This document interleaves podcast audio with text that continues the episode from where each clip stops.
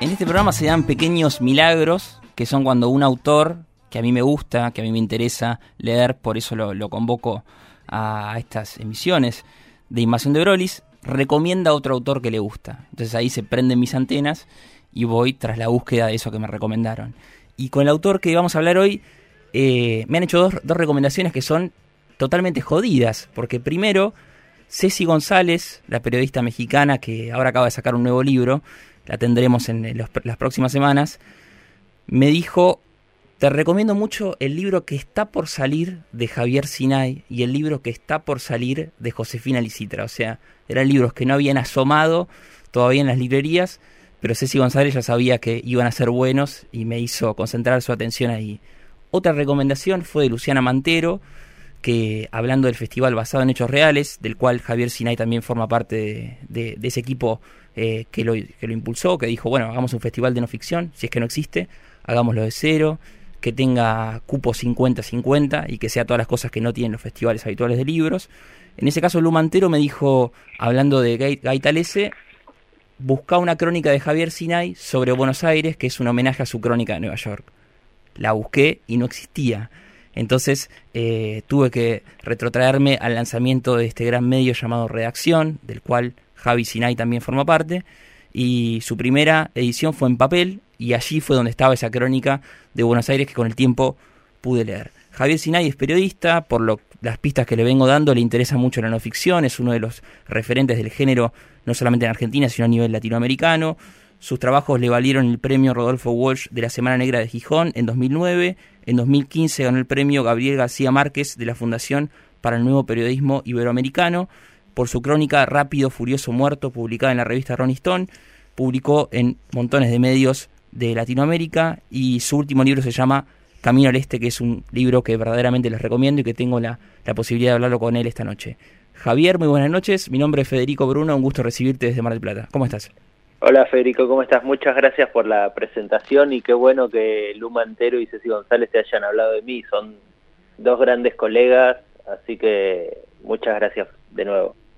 Eh, sí, hablamos de Camino al Este, es un viaje tremendo que eh, emprendiste hace no mucho tiempo.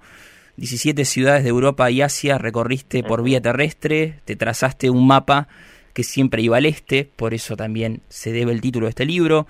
Allí contaste primero tu historia, que era en búsqueda de una mujer, de un, de un reencuentro. Higashi, tu novia, había, había eh, obtenido una beca para estudiar la ceremonia del té en Japón y vos aprovechaste ese viaje para eh, visitar muchas ciudades, recorrer algo así como 15.000 kilómetros y contar eh, crónicas íntimas. Así que te pregunto, eh, además de en búsqueda de ese amor y esas crónicas de amor y desamor, ¿qué te trajiste de, de vuelta? Además de este libro, por supuesto. Bueno, me traje una nueva mirada del mundo, ¿no? Porque recorrer Eurasia de punta a punta, desde Madrid hasta Tokio, eh, te hace darte cuenta de que lo que pasa en Argentina es algo que pasa mientras muchísimas otras cosas pasan a la vez en muchos otros lugares, ¿no? Y, y también me di cuenta de que yo iba a hacer, estuve haciendo eh, reportajes de amor, o sea, crónicas de amor, entendiendo el amor como un universo donde están el planeta del amor, el planeta del desamor, el planeta de la compañía, el planeta de la soledad y el planeta de la sexualidad. O sea, esos eran mis temas, ¿no? Eh, y lo que me di cuenta también es que todos creemos que amamos de la misma manera, pero en realidad cada pueblo o cada, cada país ama de una manera diferente. Eh, me imagino que para el periodista y la periodista de no ficción, el uso de la primera persona debe ser todo un dilema, más que nada para un libro, mantener esa coherencia con la historia, no, que no termine siendo mero narcisismo. Y vos en este libro lo, lo haces muy bien, lograr ese, eh, ese equilibrio en el cual el, el, narrador entra y sale y en los momentos justos. Y también me parece que en este libro vos ofreces un camino a la inversa, más allá de tu camino al este, eh, sobre lo que fueron tus otros laburos. ¿Cómo fue dejar en este libro eh, pistas sobre los, los pibes que mueren eh, en manos del gatillo fácil, como por ejemplo te pasa una moto a los pedos en Francia y apelas a eso, o contar la historia de tu, de tu familia y de tu libro Los Crímenes de Moisés Bill, que es un, es un gran libro también de no ficción, donde en cual vos encontrás una historia que era inédita hasta ese entonces. ¿Cómo fue buscar ese equilibrio y dar pistas de, de, tu laburo para que el lector que le gustó Caminar al Este pueda ir para ahí también? Lo que pasa es que este viaje empieza cuando Higashi, mi novia, se va, como dijiste vos, como contaste al principio, se va a estudiar a Japón. Entonces yo decidí ir a visitarla haciendo este camino largo que empezaba en Madrid e ir haciendo crónicas en el camino, ¿no? Eh, y en un momento, me, al principio no me había dado cuenta de que tenían que ser crónicas de amor, pero en un momento dije, si yo voy a estar visitando a mi novia, si voy a estar haciendo este viaje para visitar a mi novia, que es un viaje por amor, para, y obviamente en el libro voy a tener que contar eh, que, es un viaje, ¿no? Tengo que darle cierta cohesión al, al, a la sucesión de reportajes. Eh, para que se entienda por qué estoy viajando, tengo que escribir en primera persona, porque eso va a hacer que todas las crónicas y los reportajes sobre amor y desamor que, que, hay en el libro hagan un sistema con la voz del narrador. Ahora, eso podría no estar en primera persona, pero si está en primera persona lo enriquece mucho más. Entonces, como decís vos, yo no es que escribo todo mi trabajo en primera persona y soy muy cuidadoso cuando elijo usarla. Y en este caso me parecía que la primera persona enriquecía mucho al libro y, entregaba información sobre el mismo tema. Por eso, o sea, el, tema cuál era, era, el amor, ¿no? Entonces, por eso conté algunas de las historias de amor, conté la historia de amor con mi novia, con Higashi, y algunas historias de amor mías del pasado o de algunos amigos. Hmm. Y se fue, esa primera persona se fue agrandando, ¿no? Se fue expandiendo, y ahí es cuando entran también las otras menciones que haces. Eh, y especialmente la que la que refiere a mis ancestros, tiene que ver con que pasé por Grodno, que es una ciudad que está en Bielorrusia, un país que está eh, que es fronterizo con Rusia, de donde vinieron mis ancestros a la, a la Argentina, ¿no? Y Grodno es una ciudad que está muy lejos de todo, pero en este caso me quedaba de camino, así que dije, voy a ir sí o sí. Y, y como ya estaba trabajando con esa primera persona fuerte y bien intimista, es que en Grodno situé la historia en relación con mis antepasados. Eh, sí, justamente de, eso hablábamos de, tu libro anterior. Se llama Los crímenes de Moisés Bill, una historia de gauchos y judíos. Lo publicaste también en Tusquets el año 2013. Y volviendo a lo que es la, no ficción y la primera persona, que es algo que a mí me interesa, suelo hacer muchas entrevistas con, con autores de, de este género. Muchas veces está el periodista estrella, el que todos le sale bien y uno termina como lector desconfiando eso. Eh, es muy interesante leer en tu parada por Barcelona, donde lo que el aire que rodea a esas personas de las cuales contás su historia es el amor y es el porno, es eh, eh, la sala Bagdad, un lugar donde la gente paga para ver sexo en vivo, está la sexualidad muy latente, contás que hay algunos, como si fueran algunos eventos donde la gente paga para tener orgías donde una persona tiene sidas y no, sabe, no sabes quién es, es como una especie de ruleta, eh, ruta del sexo. Y en ese capítulo en particular a mí me causó mucha ternura, digamos, que vos esperás de esa, de esa sala donde la gente tiene sexo en vivo mucho tiempo a alguien para que te dé una nota. Y esa persona sale cansada y te dice no te la voy a dar, intentás, por, intentás eh, ofrecerle otra, una contraoferta, probás por otro lado, por su pareja, y nunca conseguís esa nota. ¿Por qué, por qué crees que, ese, que esas historias de derrota también tenían que formar parte de, Camino al Este? Bueno, en este caso porque era tan fascinante el personaje y, hmm. y en realidad este personaje era un tipo, era un stripper que hacía, o un performer que hacía sexo en vivo con su pareja en la sala Bagdad. Hmm. Y era tan fascinante su vida que estaba tan ocupado que, o sea, cuando me empieza a decir que no me va a dar la nota, la contraoferta que le hago, que no es nada raro, eh, es simplemente decirle al día siguiente, que creo que era domingo o sábado, y él me dijo que no. No, primero le dije a la salida, eh, porque él sale a las 4 de la mañana y me dice que no, porque uno de los porteros le mandó a avisar que yo lo estaba esperando, que un periodista lo estaba esperando. Entonces me dijo que no. Eh, le dije a las cuando saliera a las seis, me dice, no, salgo ya muerto. Bueno, nos tomamos un taxi, vos, tu pareja y yo, les, los acompaño, les pago un taxi y en el taxi. No, no, es que me voy en una moto porque queremos evitar el tráfico, entonces me subo a mi novia atrás y vamos rapidísimo en la moto. Bueno, entonces mañana, no, es que mañana grabo. Y yo ahí dije, bueno, va a grabar porno. Entonces le dije, ¿qué, qué grabas? ¿Una película? No, no, mañana grabo, me meto en un estudio y, grabo música porque me encantan las canciones románticas. Entonces ya todo eso era, era un no detrás de otro no, detrás de otro no, pero a la vez era fascinante eh, en cuanto a lo que revelaba de su vida, ¿no? De la vida esta completamente adrenalínica que tenía este tipo.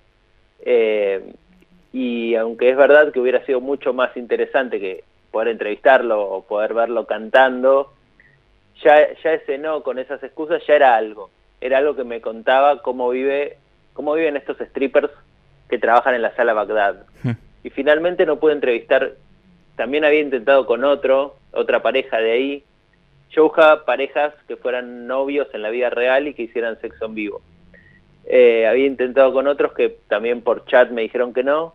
Y finalmente di con unos chicos, un chico y una chica que se llaman Joey y S, que venían más del ambiente del circo, más alternativos, y que hacían cine porno con Erika Lust, que es una directora muy conocida de cine porno feminista. Hmm. Eh, ahora, lo que es increíble es que había como cinco parejas en simultáneo que estaban haciendo sexo en vivo en Barcelona. Y eso también habla de la ciudad, ¿no? De una ciudad que es hedonista, que tiene, que es liberal, que tiene mucha apertura hacia el sexo y a los temas de sexualidad. Y como yo sospechaba eso, por eso decidí buscar una historia de sexo en Barcelona. Lo que no sabía es que me iba a encontrar que había tantas parejas. Acá en Buenos Aires no sé si habrá alguna, debe haber una quizás, pero no cinco. Redondeando con tu pregunta, me parece que a veces los no también hacen sistema con la, con la crónica, o sea, también aportan información a la, a la crónica y enriquecen el mundo que estás tratando de retratar. Eh, el tema es que no sea todo no, que tengas un no y un sí, porque si tenés todo no es, muy aburrido. Sí, recuerdo una crónica de Leila Guerrero que la primer, primer, párrafo es un no. No me acuerdo con, quién era, pero con alguien que obviamente se llevaba como el culo y lo dejó en claro, de ese primer párrafo. Eh, uno se imagina las historias de amor y desamor como explosivas, que es o todo o nada, pero con fuegos de artificio que lo rodean. Y hay una historia que, que, pasa medio desapercibida, no le dedicas tantas páginas, que es de un tipo que en la sala Bataclan de París pierde a su esposa. Él con su hijo se quedaron en su casa, su esposa va a la sala Bataclan y termina eh, perdiendo la vida en manos de un atentado yihadista. Eh, y tu contacto con esa persona es un posteo de Facebook que después termina replicándose de manera eh, colosal. Eh, ¿Qué encontrás en esa historia de amor que para mí es muy pero muy distinta a todas las demás del, libro? Si no es la más, la, más, la más peculiar de todas. Sí, esa historia es tremenda. se llama Leiris. Justo tengo acá el libro y estaba fijándome el nombre de pila de, de él, que creo que es Emanuel. Eh, bueno, no lo encuentro, no importa. Pero su apellido es Leiris. Y en realidad no, no amplié sobre esa historia porque hay un libro. O sea, primero me encontré con la noticia eh, en los periódicos, en, los medios, que era de que un... Es Antoine Leiris. Antoine, eso. que el esposo de una mujer que había muerto en Bataclan eh, había escrito una carta en Facebook, como decís vos, dedicada a los asesinos de ella. Después leí la carta que es muy estremecedora y a la vez es muy, es como que tiene una gran sabiduría, ¿no? La sabiduría del dolor. Sí. Y después leí el libro, que el libro es una historia sobre el día ese y desde ese día traza como unos flashbacks y cuenta también esa historia de amor. Y como está el libro es que es que decidí no ampliar más o no entrevistarlo a él, pero el libro, la historia y lo que pasó en la sala Bataclan eh, a mí me estremeció mucho porque fue en un recital de rock y yo hice periodismo de rock mucho tiempo, eh, fui a muchos conciertos de rock y cuando pasó yo estaba trabajando en la revista Rolling Stone y me acuerdo que me tocó hacer desde acá, desde Argentina, hacer una nota sobre eso. Eh, entonces, creo que me, me, estremeció porque me sentí como muy cercano a este tipo, ¿no? Que tenía hmm. su mujer, su hijito recién nacido, la mujer había ido a un recital y, y después fui, cuando estuve en París, pasé por la sala Bataclan y había mucho silencio, era, un, era una calle que, que era ruidosa, sí. pero esa es la, la, puerta principal de la sala, pero a la vuelta hay una puerta trasera que está llena, que tiene velas y que tiene grafitis de eh, en memoria de las víctimas y que tiene flores y ahí esa, esa calle lateral es muy silenciosa y la verdad que también era una historia la de Antoine Leiris que hablaba de, de la París actual, ¿no? que es esta París asediada por el terrorismo, mm. muy diferente a la París de los enamorados. Mm. O sea, otra historia de amor en París, pero otra ciudad, ya no es la, la clásica ciudad. Sí, es, tremendo lo que, lo que pasa en el lugar. Eh, yo visité París el 13 de noviembre y el 13 de noviembre del año pasado llegué, o sea, cuando se cumplió el tercer aniversario. Y la verdad que esa calle lateral de la cual hablas, uno se retrotrae a, a las, ah, a las noticias, claro, a las noticias, a esa gente tirándose de un primer piso. Es una eh, es un lugar donde, donde claramente ves eh, la otra la otra París y hablando con la gente también. Bueno, y acaba.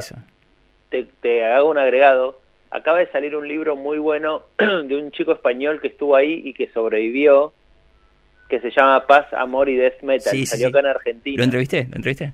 Ah, ah, bueno, entonces... Por el libro, buenísimo, buena recomendación. No sé si no la no lo leí en tu en tus redes, creo que te, debo esa recomendación. Puede ser, porque yo cuando lo leí me, me también me llamó mucho la atención. Eh, muy buen muy buen libro de, Ramón González, también colega tuyo de, editorial. Eh, te hago la última pregunta sin dar tanto spoilers de Camino al Este. Eh, todos los interesados por, por, los viajes, por el amor, están invitados a leerlo. Se van a encontrar con un libro muy, pero muy bueno. Y te quiero preguntar por Higashi, porque empezaste este viaje siendo su novio. Tengo entendido que ahora están casados. Y te quiero preguntar qué piensa ella de este libro, en el cual también hablas mucho de tus exnovias. ¿Y Gashi se puso celosa? Es una pregunta que me, que me quedó pendiente. Eh, no, ella es muy japonesa, entonces, o sea, es argentina de familia japonesa, pero es muy sobria y ella sabe que aparte el control lo tiene ella, entonces, no, y además eh, creo que este es un libro dedicado a ella, ¿no? En un punto, o sea, es, es como un homenaje a ella. Y como te dije antes, las historias mías que cuento del pasado están ahí para, para hacer contraste en un punto. La última pregunta que te hago, y esta es la última y es muy breve, si ahora te gusta viajar, porque empezaste como un viajero que, que, no le gustaba tanto o que no le no estaba acostumbrado a los viajes tan largos, eh, habituado quizás por tus viajes de laburo. Eh, ¿Qué significa viajar para vos después de haber hecho este, este camino al este? Bueno, sí, yo antes viajaba, había hecho muchos viajes, pero más cortos, y este fue un viaje así, un viaje de viajero, pues, no un viaje de, de trabajo, de turista, de descanso, fue un viaje de, de conocer el mundo. Y la verdad es que sí, ahora me la paso mirando precios para ir a, no sé, Groenlandia o Islandia o África. Pero como dijiste al principio, estoy trabajando en redacción.com.ar y ahora tengo un trabajo. Entonces, eh, por ahora no voy a hacer otro viaje tan largo. Bueno, espero que por lo menos vengas a Mar del Plata algún día. Eh, en el libro contás que van al Festival de Cine con, con Higashi, por lo menos los esperamos acá.